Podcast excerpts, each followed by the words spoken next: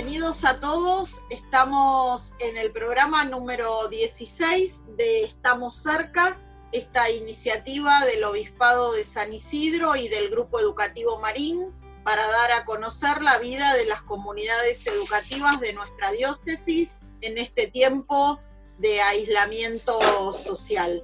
Hola, Padre Maxi, ¿cómo estás? Hola Cecilia, ¿cómo estás? Programa número 16 de Estamos cerca eh, esto quiere decir que seguimos acompañando la vida de instituciones educativas, seguimos compartiendo todos los días que podemos hacer este programa la alegría de saber que nuestras instituciones están en movimiento. Así que una vez más acá para compartir un nuevo Estamos cerca. Así es, Maxi. Hoy vamos a estar cerca de uno de los colegios más jóvenes de nuestra diócesis, el Colegio Cardenal Piroño de Nordelta. Vamos a conversar con su directora general sobre cómo están viviendo este tiempo y después vamos a conversar con alumnos y con docentes de dos de nuestras comunidades acerca de la radio, la radio que por estos días está cumpliendo 100 años y la presencia de la radio en, en las comunidades educativas como un factor de aprendizaje.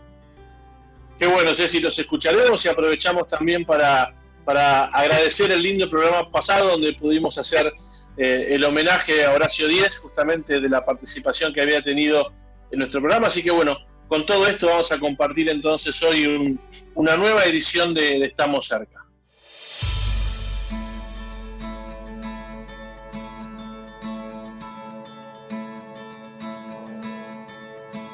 Vamos a conversar entonces, como anticipamos, con Fabiana Rufinelli, que es la directora general del Colegio Cardenal Piroño de Nordelta. Hola Fabiana, gracias por acompañarnos. Hola Cecilia, hola Padre Maxi, gracias por invitarme. Bueno, Fabiana, como, como solemos hacer en este espacio, primero contanos cómo están viviendo esta experiencia tan particular de, la continuidad pedagógica durante estos meses. La verdad que en este momento estamos habituados a esta situación de un trabajo desde la virtualidad. Al principio hubo que ir de menos a más, acostumbrándonos a una realidad nueva, distinta para nosotros, y comenzamos trabajando con lo que podíamos y cómo podíamos. Y de a poco fuimos creciendo, fuimos capacitándonos, todo el equipo eh, docente fue recibiendo capacitaciones para poder adquirir diferentes herramientas desde la virtualidad, como para poder enfrentar eh, este nuevo formato que tiene hoy el acercarnos y acercar la escuela a los chicos. Así que, bueno, Hoy por hoy estamos tranquilos, estamos trabajando seguros, confiados del camino que hemos recorrido, de cómo hemos podido avanzar, de cómo hemos ido creciendo en este trabajo a distancia con los chicos y con los docentes. Eh, fue un trabajo intenso, pero hoy por hoy eh, estamos contentos de, este camino y creemos que, que, bueno, que hemos implementado eh, diferentes herramientas y diferentes estrategias para llevar eh, a las casas eh, la educación que es necesaria en este momento.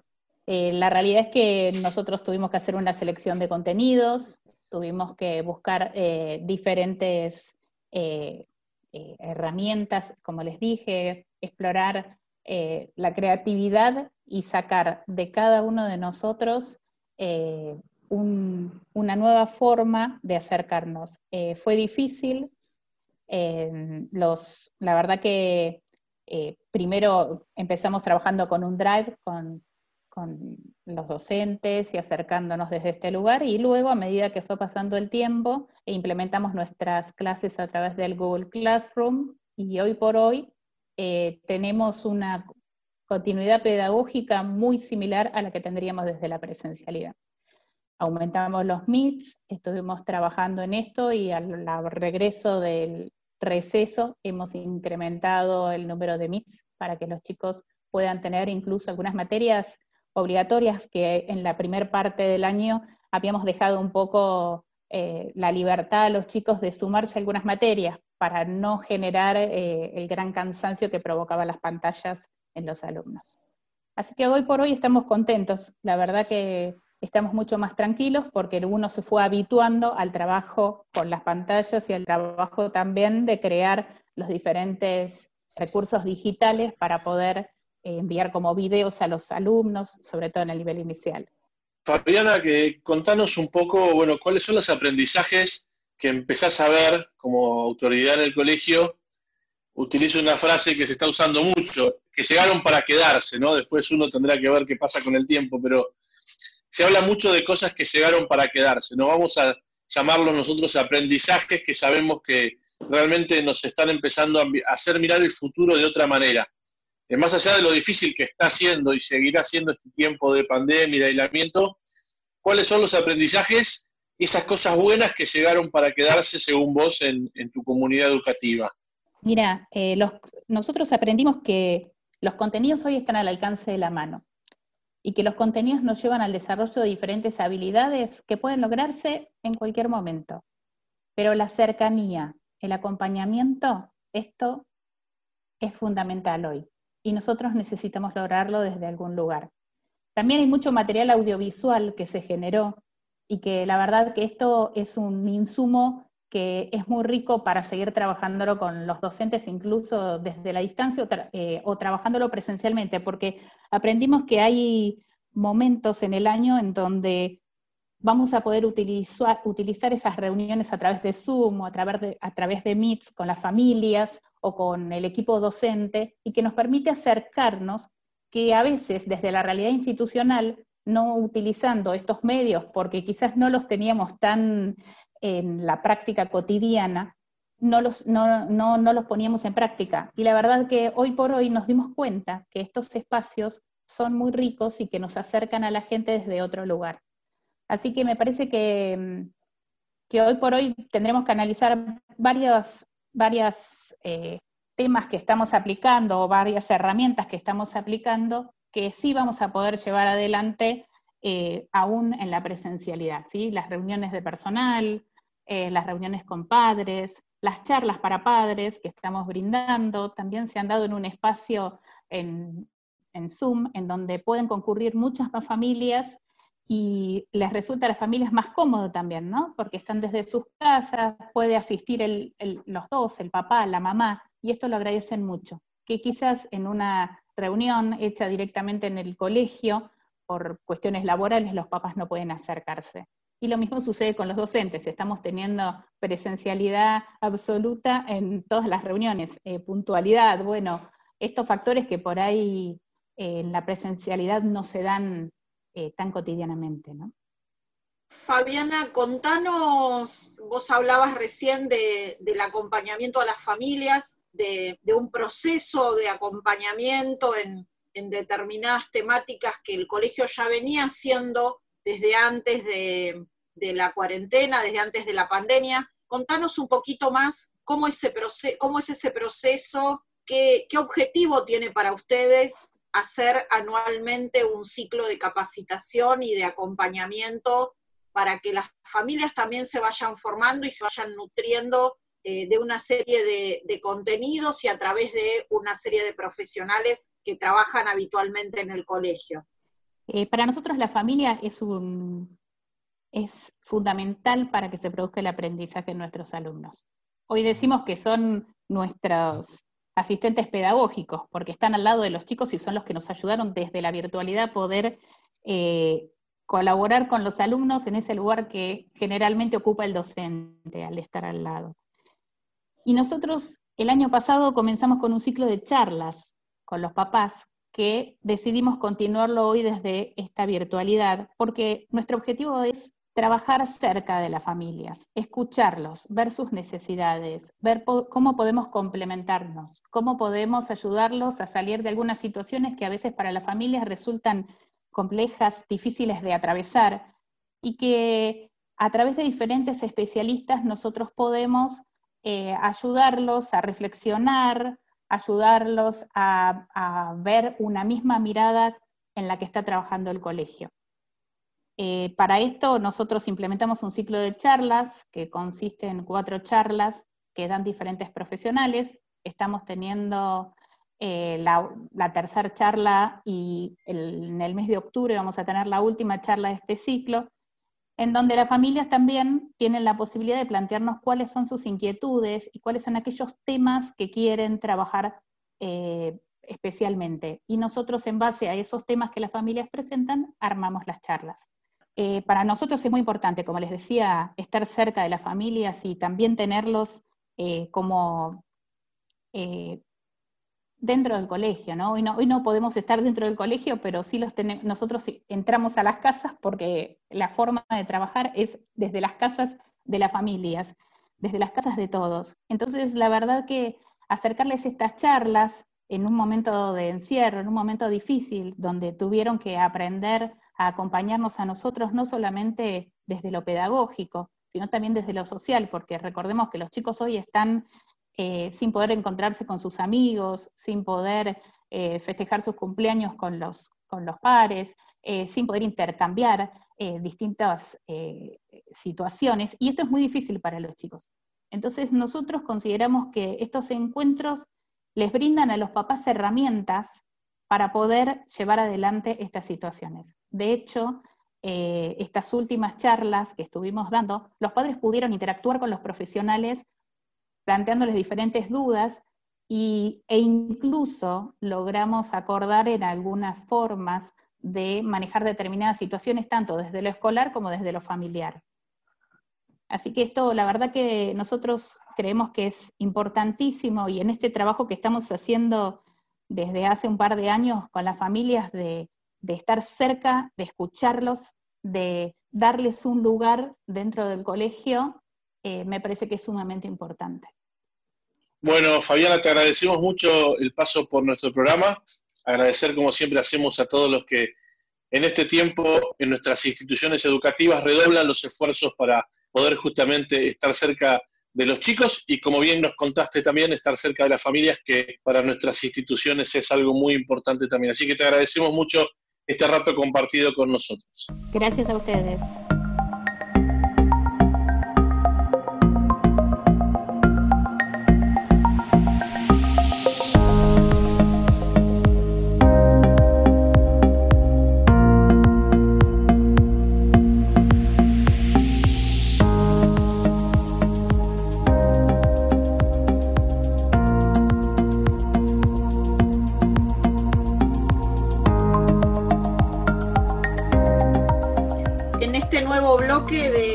Cerca, vamos a conversar con el profesor Juan Badaloni del Colegio Nuestra Señora del Refugio y con Lola y Vito, que son alumnos de primer año del, mismo colegio. Eh, queremos que nos cuenten esta, esta iniciativa, este proyecto de capacitación y producción radiofónica que, que ellos llaman Radio Refugio, y cómo está funcionando en este tiempo. Gracias Juan por comunicarte con nosotros. Hola, gracias a ustedes por, la invitación. Eh, ya hemos estado en otras oportunidades visitando los estudios de FM Marín, nos han mostrado ahí las instalaciones. La verdad que es un gusto ahora a la distancia, pero volver a encontrarnos de alguna manera. Eh, como decías, soy el profe y, bueno, estoy también con los chicos para que ellos cuenten. Yo hago como una, introducción, si les parece, y está bueno que Lola y Vito vayan contando. El proyecto nació en 2015, enmarcado dentro de la, de la materia Construcción de la Ciudadanía, que es una materia que por diseño curricular eh, requiere la realización de un proyecto. Y yo soy comunicador y vengo del mundo de las radios comunitarias, entonces le propuse a Cecilia, la directora, hacer este proyecto y arrancamos como de prueba y bueno, con el tiempo se fue consolidando eh, y hoy ya hace casi cinco años que estamos trabajando y es así tal cual lo definiste vos. Nosotros le, llamamos Radio Refugio, pero no es una emisora en el sentido tradicional, sino que hacemos capacitación y producción en lenguaje radiofónico, hacemos producciones radiofónicas en distintos formatos. Eh, hacemos transmisiones en vivo, hacemos podcast, hacemos campañas, o sea, spot de campañas. Hemos hecho radio abierta, cuando obviamente cuando podíamos hacerlo presencial, en, eventos del colegio, hemos ido a otros colegios a hacer radio abierta. Así que tratamos como de transitar todos los formatos y ver también con cuáles los chicos y las chicas se enganchan más. Como nos decís, Juan, vamos a escuchar entonces a los chicos, si te parece, bueno, acompañados por vos, que nos puedan contar eh, qué significó este proyecto para ellos y, bueno, eh, qué nos pueden compartir de lo que han vivido. Que, como bien decís vos, los chicos son los que, los que lo viven y los que lo sienten, y, bueno, a ellos los queremos escuchar. Bueno, yo soy Vito Cardone, soy alumno de primer año, como ya dijo Juan, con mi compañera Lola, y somos participantes de Radio Refugio. También, como ya dijo Juan, hicimos varios formatos, no somos una radio con emisora que salimos al aire, pero sí lo hacemos a través de una plataforma que se llama Speaker. También tenemos, como también ya dijo Juan, algunos podcasts ya subidos a Spotify. Y nada, y vamos probando, como innovando dentro, a ver con qué nos va mejor o cómo podemos ir mejorando el programa. Lola, ¿cuál sería, si tuvieras que, contarnos un poco, que resumirnos un poco la experiencia de este año en, el taller, cuáles son los, los aprendizajes? ¿Qué, ¿Qué, nos podrías decir? Yo en este taller, este año aprendí qué cosas. Y yo ahora que lo pienso, aprendí como bastantes cosas, porque yo como que pensé que en un principio con de la cuarentena, como que, porque creo que eh, solamente tuvimos la oportunidad de nosotros personalmente de tener nada más una clase con Juan, y creo que nos había contado un poco de Radio Refugio, no me acuerdo, y yo pensé, em, yo me había acordado, porque fue la semana siguiente que empezó todo esto, y yo, y yo pensé, uy, qué lástima que no vamos a poder hacer nada de eso. Y al final sí se pudo y puedo decir, y puedo decir que aprendí bastante, por ejemplo, de, mm, no sé, de temas, o sea, pudimos reforzar temas que habíamos visto y compartirlos con, con la comunidad o cosas así. Qué bueno, eh, y escuchándote, eh, Lola, ¿se te, ¿se te pasó de momento por, por así, por la, eh, por la cabeza seguir haciendo esto, seguir haciendo hablar en radio? Eh, ¿Te imaginas que, puedas eh, seguir haciendo esto? Porque se te escucha contar esto con mucha alegría. Sí, sí, a mí me gusta a vos mucho. Como, como ¿Te pasó por la cabeza? Sí, sí, sí, ah, obvio. Me gusta mucho todo esto de, poner, por ejemplo, a mí me gustaría, cuando sea grande, tipo hacer comedia musical y eso, todo esto de los medios, me, gusta mucho, sí, sí. Qué bueno, bueno, Juan, como profe parece que esto te debe, te debe gustar, pero contanos, bueno, eh, ¿cuánto, ¿cuánto bien les hace a los chicos estas cosas para aprender a expresarse, para aprender a eh, hablar, para aprender quizá muchas veces también a relacionarse, ¿no? Estos talleres, estas cuestiones que tienen que ver con la comunicación. Y tal cual, todo lo, que señalás tratamos de trabajarlo, ¿no? Con tiempo, de distintas formas, pero como ustedes bien deben saber, la radio es trabajo en equipo, ¿no? Hay roles que tratamos de que los chicos y las chicas aprendan todos los roles pero también como que vayan encontrando cuál le gusta tomar y cómo trabajar en equipo combinando todos esos roles. Después eh, trabajamos la escritura radiofónica también, cuando escribimos guiones para los spots. Eh, trabajamos también lo que tiene que ver con preparar una entrevista, cómo se produce, entonces ahí también pensar un cuestionario, investigar sobre una persona, investigar sobre, sobre un hecho.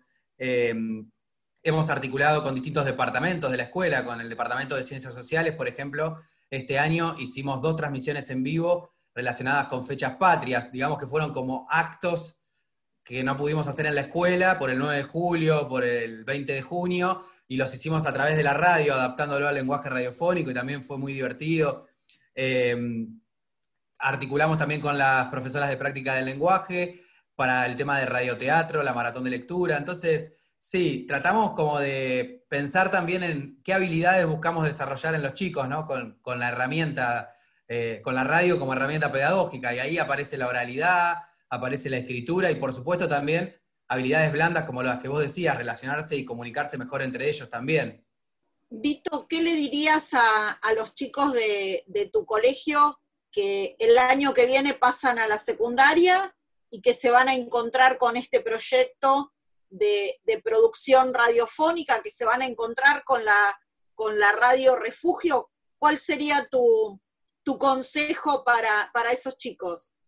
Em, yo, primero y principal, lo que les diría sería que no se pongan nerviosos porque todos siempre como que están para vos y, por ejemplo, yo la primera vez que estuve se nos fue en un momento un entrevistado, entonces hubo como un bache de tiempo así de silencio y siempre como que todos nos mantuvieron con calma y nos ayudaron a estar más tranquilos y que le den una oportunidad, porque quizás en un momento dicen, un radio, quizás no lo voy a hacer, pero le das una oportunidad y decís, es muy lindo, es como que va formando un ámbito, una comunidad y está muy bueno, porque quizás conoces chicos más grandes de segundo, y hablas y ellos también te pueden enseñar, entonces, nada, es una cosa bastante buena, bastante linda, que te nutre también, entonces, nada, yo les diría que les den una oportunidad y que no se pongan nerviosos, que nada más estén y confíen en, las manos en las que están, ¿no?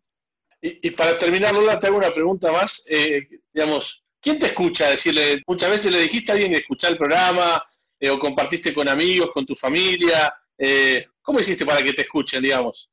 No, nosotros hacemos que una hora o media hora antes Juan pase el link de como para que lo compartamos, yo lo comparto a familia y amigos, así como que va creciendo la comunidad y muchas más personas nos lo puede, nos pueden escuchar y eso está bueno. Por ejemplo, por WhatsApp se lo reenvías y, está bueno. O las historias de Instagram, por ahí. Bueno, eh, Juan, eh, Lola, Vito, les agradecemos muchísimo el habernos traído este testimonio de trabajo para nosotros los que hacemos radio. Eh, justamente, bueno, es una alegría ver que, hay muchos que se animan a aprender con esto y, y, bueno, y habernos traído esta experiencia tan linda de trabajo de, del colegio en este tiempo de pandemia. Así que le agradecemos mucho a los tres. Gracias a ustedes. Y los comprometemos al aire a, que participen también de nuestro proyecto, a que puedan, puedan venir a charlar con los chicos, venir, ¿no? Virtualmente. Eh. Por supuesto, por supuesto, y la radio del Marín también queda a disposición para cuando, cuando ustedes quieran participar. Genial, muchas gracias.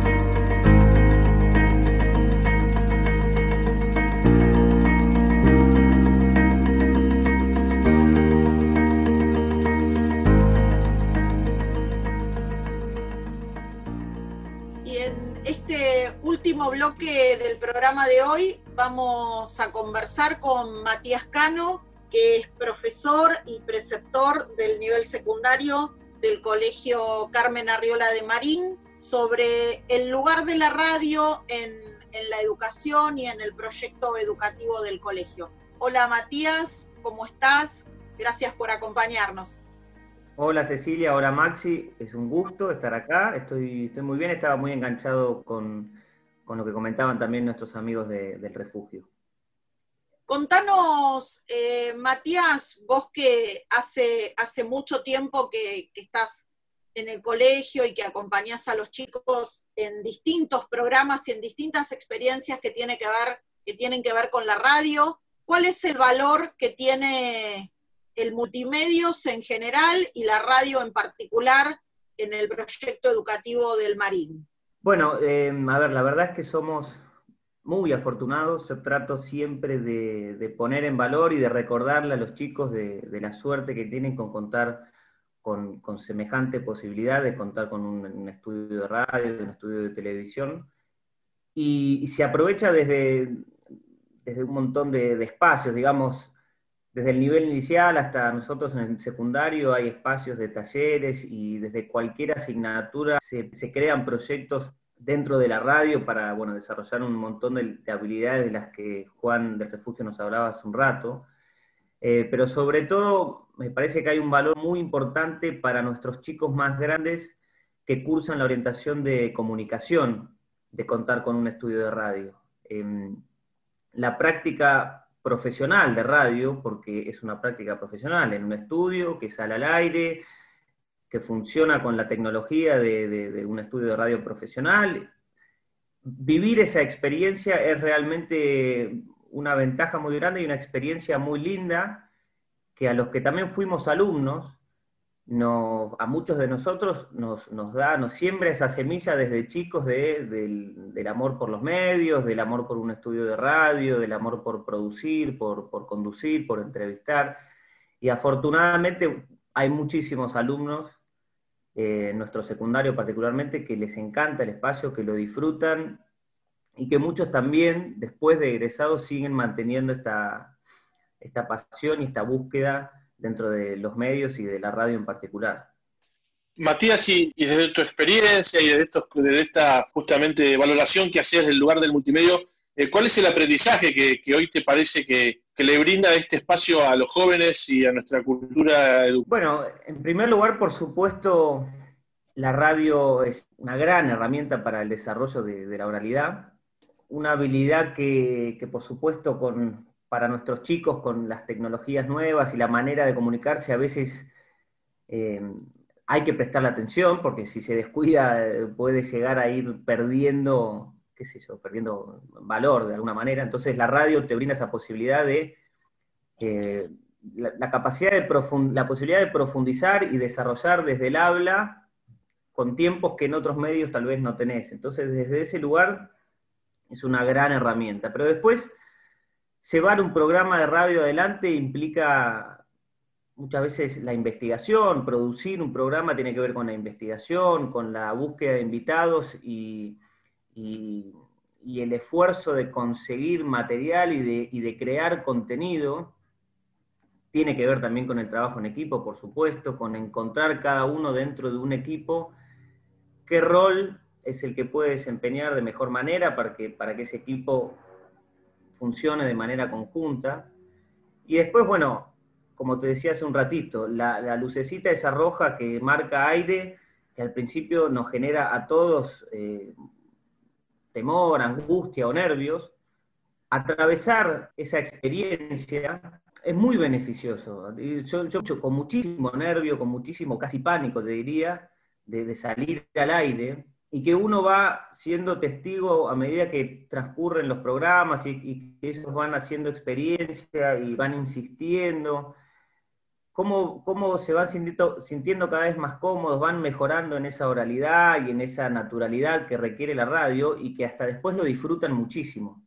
Entonces, realmente eh, eh, el aire, el aire como, como experiencia profesional, es muy buena, yo digo siempre, para, atravesar estas crisis. Recién nos hablaba uno de los chicos del refugio mm, Vito, creo, de una situación en la que ellos se encuentran en un programa y se les cae un invitado. Bueno, eso es una situación de crisis, que puede ser trasladable a cualquier profesión o a cualquier circunstancia de la vida, una, una situación de crisis. Y uno se encuentra ahí con que, bueno, tengo que sacar de la galera alguna manera de atravesar esta situación. Y realmente poner a los chicos en contacto con estas situaciones y ver que ellos, sin saberlo, logran salir de, una posible situación de crisis, como puede ser perder un invitado, es muy gratificante y, bueno, y ellos, como te decía, lo, llegan a disfrutar muchísimo. Y Matías, ¿cómo fue en este tiempo adecuar la radio a esta propuesta virtual? Porque, bueno, todo esto que vos nos contás de la práctica profesional, de, las, de las habilidades complejas que genera la radio, de, tener la oportunidad de estar en el estudio, claramente es lo que no podemos hacer en este momento, ¿no? ¿Cómo fue adaptar eh, todo ese aprendizaje de, la radio y de la comunicación a este momento de las clases no presenciales?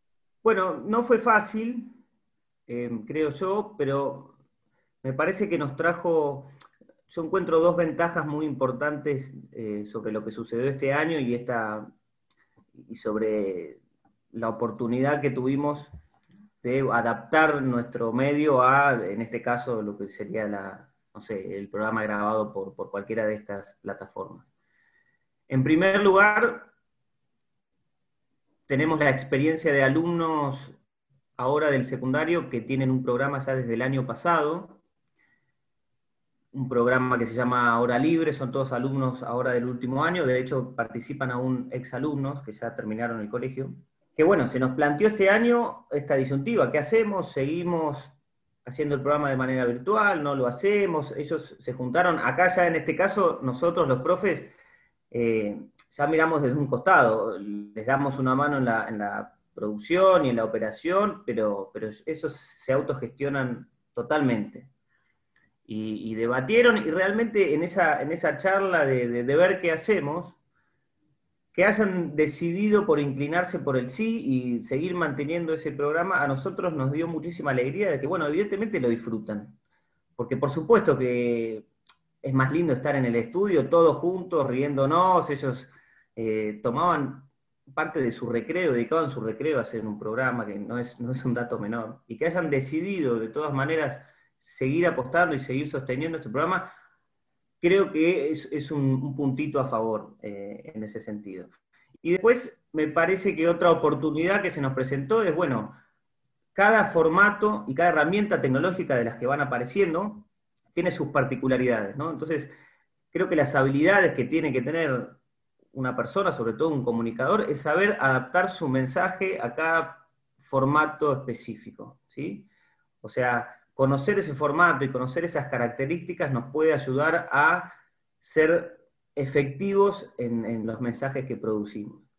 Y, bueno, y este formato de, la radio virtual, de la radio grabada, tiene sus ventajas. Eh, el tema del formato podcast, que ya es casi un medio de comunicación más, los chicos consumen muchísimo este formato de podcast, que te da la posibilidad de, bueno, de escucharlo en cualquier momento, de compartirlo. Esto de compartir un link por, WhatsApp de un programa de radio es una novedad y está buenísimo.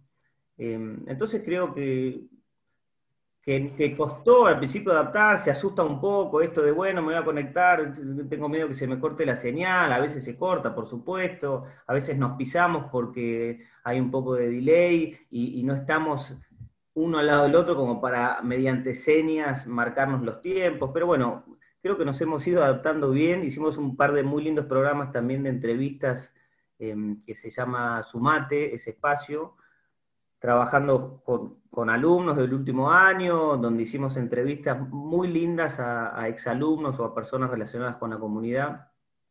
Y, también están ahí colgados en la nube, en el Spotify del Marín. Así que la verdad que creo que, nos hemos adaptado bien y estamos, y estamos trabajando bien en, general. Bueno, Matías, te agradecemos mucho que es programa, también un programa de radio, también por Radio Marín, eh, y bueno, justamente todos pudiendo disfrutar de, estas herramientas que siempre son importantes, pero mucha gente las está redescubriendo en este tiempo de aislamiento, así que eh, gracias por participar con nosotros de, este Estamos cerca. Gracias. Gracias a ustedes por invitarme, les mando un abrazo grande a los dos.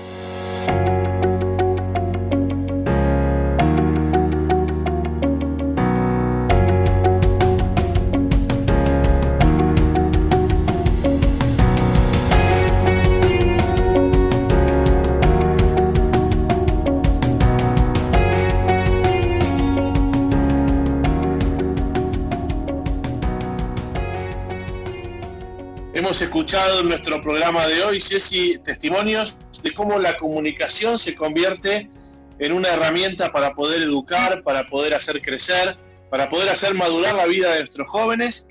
Hemos escuchado a docentes y a los mismos alumnos que nos han contado cómo esta experiencia de la comunicación, esta experiencia de la radio, eh, los ha ayudado justamente a crecer y aún más en este tiempo de aislamiento. Estas herramientas se han convertido en algo que, como escuchamos, ¿no? Los chicos y los alumnos y los profesores lo han disfrutado mucho. Así es, Maxi, enriquecedor escuchar, sobre todo escuchar a los alumnos, como venimos viendo en estos últimos programas.